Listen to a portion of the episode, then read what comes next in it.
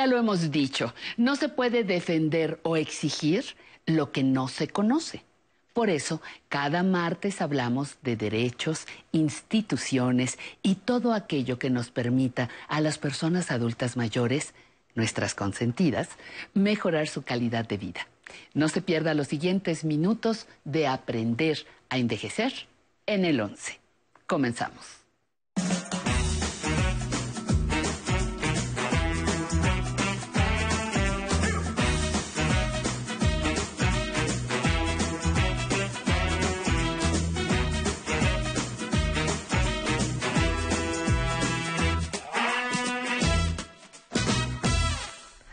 ¿Qué tal? ¿Cómo están? Pues es un gusto para mí saludarlos desde este lado de la pantalla del 11, la emisora del Instituto Politécnico Nacional. Y hoy vamos a tratar un tema eh, de esos que a veces no tocamos en familia.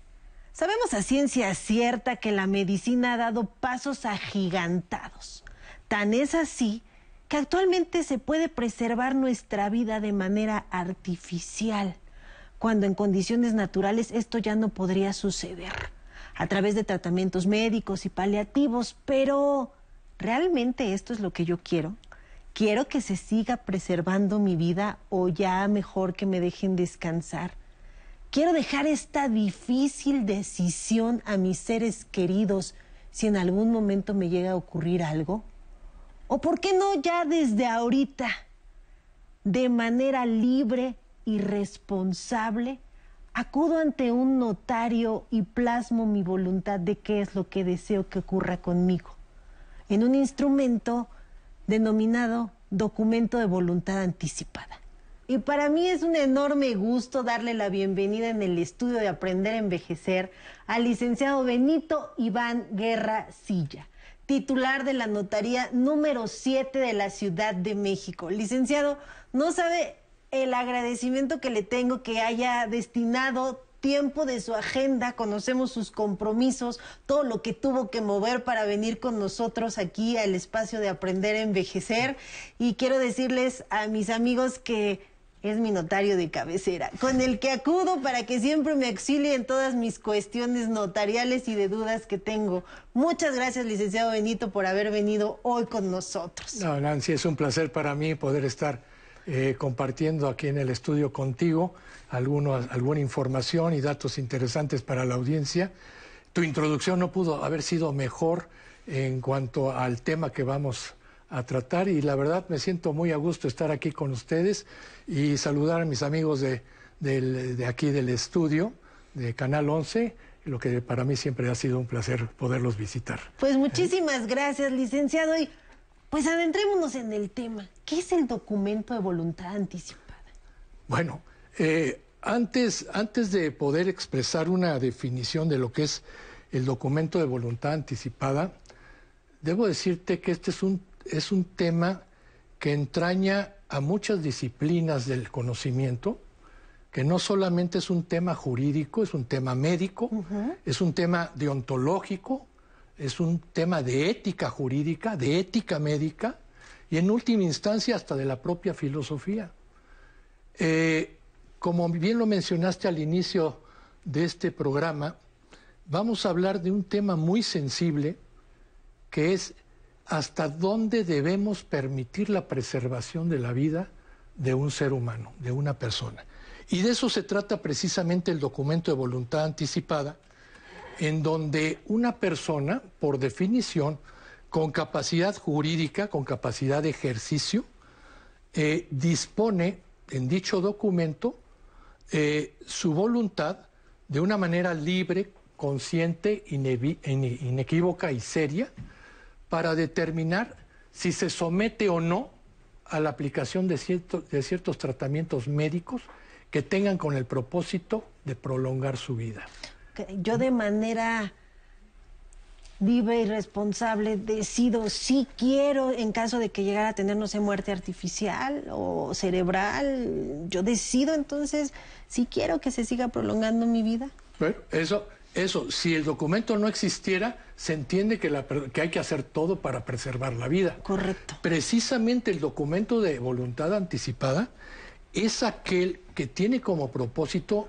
evitar la obstinación médica, la obstinación terapéutica, la obstinación médica, repito. Sí, correcto. Este, eh, ante una evidente enfermedad de carácter terminal, en donde ya se sabe que el desenlace necesariamente tendrá que ser la muerte y, que ya no, otra. Ya no quiero que me estén sometiendo pues a largas horas, no sé, de agonía para la familia también luego es complicado de tener que estar eh, tanto físicamente con la persona enferma que como usted ya bien dijo, no hay vuelta para atrás, ¿no? El desenlace va a ser la muerte. Y bueno, entonces en este documento yo expreso que ya no quiero que me, que me continúen preservando. Así es. Este documento tiene esa finalidad y se hace, eh, se puede hacer a través del formato que emite la Autoridad de Salud en, en la Ciudad de México o a través de notario público con la anticipación de vida, lo se puede hacer.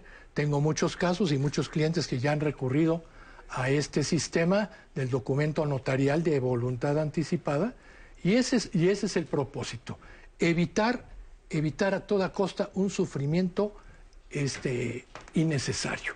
Déjame comentarte que este tema causó durante muchos años una gran polémica porque se, eh, se trató de establecer que era un documento que propiciaba la eutanasia, algo que es prohibido, ¿no? Y hay que entender que la eutanasia, la eutanasia es privar de la vida a una persona con el fin de evitarle un sufrimiento. Pero esto no es eutanasia. Ah, correcto, qué bueno que nos lo, nos lo aclara, señor notario. Esto, jurídicamente, estamos en presencia de la ortotanasia, ortotanasia. que es una especie de eutanasia, pero pasiva. Es decir, Aquí no, no se recurre a una acción para privar de la vida a una persona para evitarle un sufrimiento. Correcto. Eso es eutanasia. La ortotanasia tiene como propósito decir, basta señores, el cuerpo tiene un alcance, tiene una medida y ha llegado a, ese lugar. Dejen de martirizar al cuerpo para dar paso a lo inevitable que es la muerte. Y la muerte hay que entenderla como un proceso natural. Desgraciadamente, hay muchas personas que no lo ven así todavía. Y esto es lo que estamos tratando de crear una conciencia social sobre el tema de la voluntad anticipada a través de este sistema de eutanasia pasiva, que repito, no es eutanasia, es una forma de expresarlo nada más. Oiga, señor notario, ¿quién puede acudir con ustedes? ¿De cualquier edad pueden acudir a manifestar su voluntad anticipada? Eh, este, este es un tema también interesante porque también hubo mucha discusión al respecto cuando, cuando se estaba legislando al respecto. Debemos entender que la, la, eh, la voluntad anticipada solamente puede ser otorgada por personas con capacidad de ejercicio, es decir, personas mayores de 18 años que se encuentren en pleno uso de sus facultades mentales. Correcto. Esto es muy importante porque muchas veces cuando se llega al hospital, una persona puede tener plena capacidad jurídica, pero por razón de su enfermedad puede ya no estar en una situación óptima para poder otorgar el documento de voluntad anticipada. Por eso siempre se recomienda que sea un acto previo a un problema médico, que sea un acto de conciencia, como el hacer testamento. Ajá. ¿Eh? O sea, alguien con demencia senil o alguien con Alzheimer no podría otorgarlo. No, no, no. Ni, personas con Huntington, con, con demencia senil, con arteriosclerosis cerebral, este, con Alzheimer, lo más probable es que ya no puedan disponer, ya no puedan declarar incluso su voluntad al respecto. Entonces hay que saberlo hacer a tiempo. Y repito, muchas veces el error se comete porque se llega ya en una situación de hospital, en una situación de etapa terminal, y la persona ya no está en plena conciencia. Y ese, ese, es un tema muy importante que se debe tratar. Por eso en los hospitales son muy cautos en el reparto de los formatos de la voluntad anticipada, porque no tienen la oportunidad, el tiempo, de análisis como lo tiene un notario para poder acceder o para poder permitir que el paciente pueda firmar ese documento. Incluso yo conozco en muchos casos de personas que estando en perfecto estado de conciencia, en realidad no lo están por el grado de estrés en el que entran a un, a un, a un, eh, a un hospital. Un procedimiento. A un procedimiento quirúrgico. Yo sería de esas, porque a mí Pues me dan miedo los procedimientos Así es. quirúrgicos. Y muchas veces uno se enfrenta, oiga, yo estoy perfectamente capaz. Sin embargo, uno lo considera que Y no usted es. da fe de eso. Bueno, cuando me ha tocado hacerlo en un hospital, lo hacemos, o sea, tenemos que valorar eso. ¿Me explico? Hay muchas personas, es como el testamento. Muchas personas estando en, en artículo mortis pueden mutar su voluntad y crear otra idea y disponer de sus bienes de distinta manera a como si lo hubiera hecho en estado de conciencia total. En ese momento hay que ser muy cautos y los notarios somos muy cautos en eso. Debemos entender, muchas veces yo he tenido incluso problemas personales con La la, la familia. familia que dice, es que está en perfecto, en perfecto estado de salud mental y yo considero que no. Y entonces, Es más, yo ni siquiera a veces ni siquiera tengo acceso al expediente médico para saber el grado de sedación en que se encuentra una persona. Entonces, hay que ser muy cautos con eso. La voluntad anticipada es algo parecido. pues, mi querido notario, denos oportunidad de irnos a un pequeño corte y vamos a seguir con esta información tan importante que usted nos está dando. Vámonos a un corte, por favor.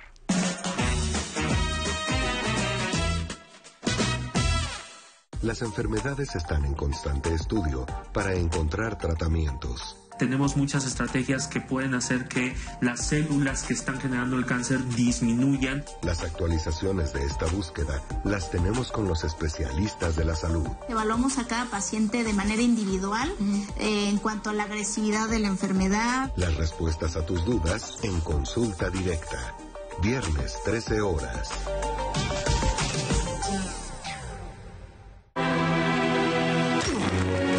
Mr. Carter, there is a door. Carter, can you see anything? Wonderful things. Order of the Antiquities Service, I am revoking your permission to dig here. Leave at once or I will have you escorted from the area by the police. Tutankamón. Del lunes 4 al jueves 7 de enero, 20 horas. Su papel es innegable en la guerra de conquista y en la historia de México. Pero, ¿de dónde venía? ¿Cómo llegó a ser traductora de Cortés? Decirle que al fin nos encontramos. Descubre la historia de Malinche. Martes, 22 horas. Cine del 11 presenta Varillas. Doble.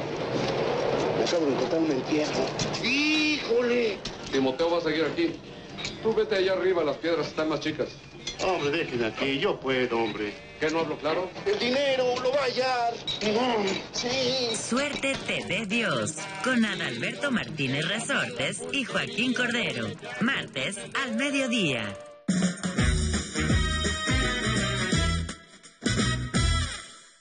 Pues ya regresamos a esta entrevista que estamos teniendo con el notario número 7 para que nos platique del documento de voluntad anticipada. Ya nos dio información muy importante y ahora bien, si ya estoy convencida y quiero ir a otorgar mi voluntad, ¿qué requisitos? ¿Qué tengo que llevar al momento de que yo agende una cita co- con, un notario? De lo que le digo a todos, ganas, ¿Ok? ganas de hacerlo.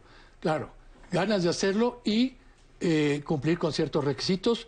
Eh, ya expresé que hay que ser mayor de edad, hay que tener un documento oficial de identidad, credencial de elector, es lo ideal, para que pueda eh, celebrar el, o otorgar el documento de voluntad anticipada.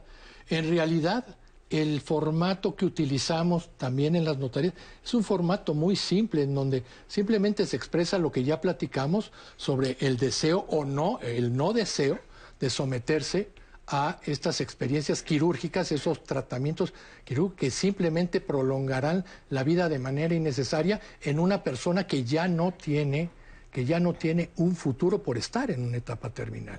Entonces, de lo que se trata es que tenga conciencia de eso, que designe a un representante, ese es el término que da la ley. ¿Quién puede ser? Eh, un representante puede ser cualquier persona también que esté en pleno uso de sus facultades mentales, que sea una persona capaz.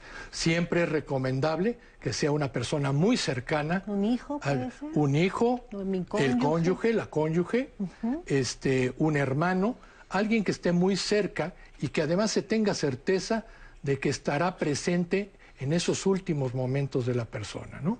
Desde luego yo siempre recomiendo, siendo un matrimonio bien avenido, que sea el cónyuge el que sea el representante. A falta del cónyuge puede ser alguno de los hijos, este, y a falta de los hijos puede ser cualquier persona, pero recomendable que sea de toda la confianza, porque es una decisión muy trascendente, ¿no? Y este, que, sea, que sea de toda la confianza y que esté cerca de la persona, cerca en todos los sentidos, ¿no? Usted da un, un documento, se lo llevan y este lo debo de llevar en el momento en que mi familiar se ponga mal y lo, lo, muestro a, a- a los médicos que lo estén atendiendo. Así, en el momento, en el momento en que se, de- se detecte que la enfermedad se- es una enfermedad en etapa terminal, lo conveniente es presentar el documento notarial al propio médico para que éste a su vez lo anexe, lo glose al expediente médico de la persona para que se tome en consideración este, su voluntad. ¿De acuerdo? Este, hay una autoridad también muy importante, hay que decirlo, que es la coordinación especializada de la Secretaría de Salud de la Ciudad de México, este, que previamente tuvo que conocer del documento de, de voluntad anticipada, porque ahí es donde se registra y es donde se inscribe esa voluntad y tiene, tiene la opción de supervisar los tratamientos a los que se van a someter a esta persona. ¿Y ustedes dan parte a esta autoridad? ¿Los notarios dan No, no, parte? no. Nosotros, o sea, nosotros, nosotros registramos nuestro acto, pero cuando ocurre el evento, nosotros podemos ya estar alejados de esa situación. Es la familia, es el representante, es el paciente el que debe hacer valer el derecho que tiene a que se cumpla su voluntad. ¿De acuerdo? Aquí es muy importante y este eh, eh, la, la relación, la intercomunicación que debe hacer entre el médico, entre la autoridad, entre el paciente o Y la entre familia. la familia o el representante. Es, es vital, es fundamental para que esto pueda cumplirse. Sabemos de muchos casos en donde se otorga la voluntad anticipada, pero simple y sencillamente nadie se ocupa de ella porque nadie la invocó, ni siquiera el paciente. Entonces están a la buena de Dios y al buen juicio, que gracias a Dios tenemos grandes médicos, al buen juicio de los, médicos. De ¿De decidir si se continúa preservando o ya mejor ahí Así es. continuar. ¿no? Así es. Una de las cosas que a mí siempre he querido mencionar, porque no solamente me interesa el aspecto legal de- de la- del documento de voluntad anticipada, yo sí quiero hacer un reconocimiento expreso a, los médicos, pero también a unos personajes que están muy ocultos, muy encerrados y que muchas veces la gente no le da la importancia del caso, que son los tanatólogos. Los tanatólogos en su triple vértice, como médicos, como auxiliadores, pero sobre todo como a un acompañamiento emocional. Al momento de esta Ese acompañamiento emocional a veces es lo más importante que necesita el paciente en el momento en que se encuentra en una etapa terminal. Y a veces, a través de esos tanatólogos, de esos, de esos compañeros emocionales en el último momento, es que se detectan las situaciones de la voluntad anticipada. Y entonces nos puede apoyar para decir el paciente lo que Lo- desee. Lo he visto en varios casos.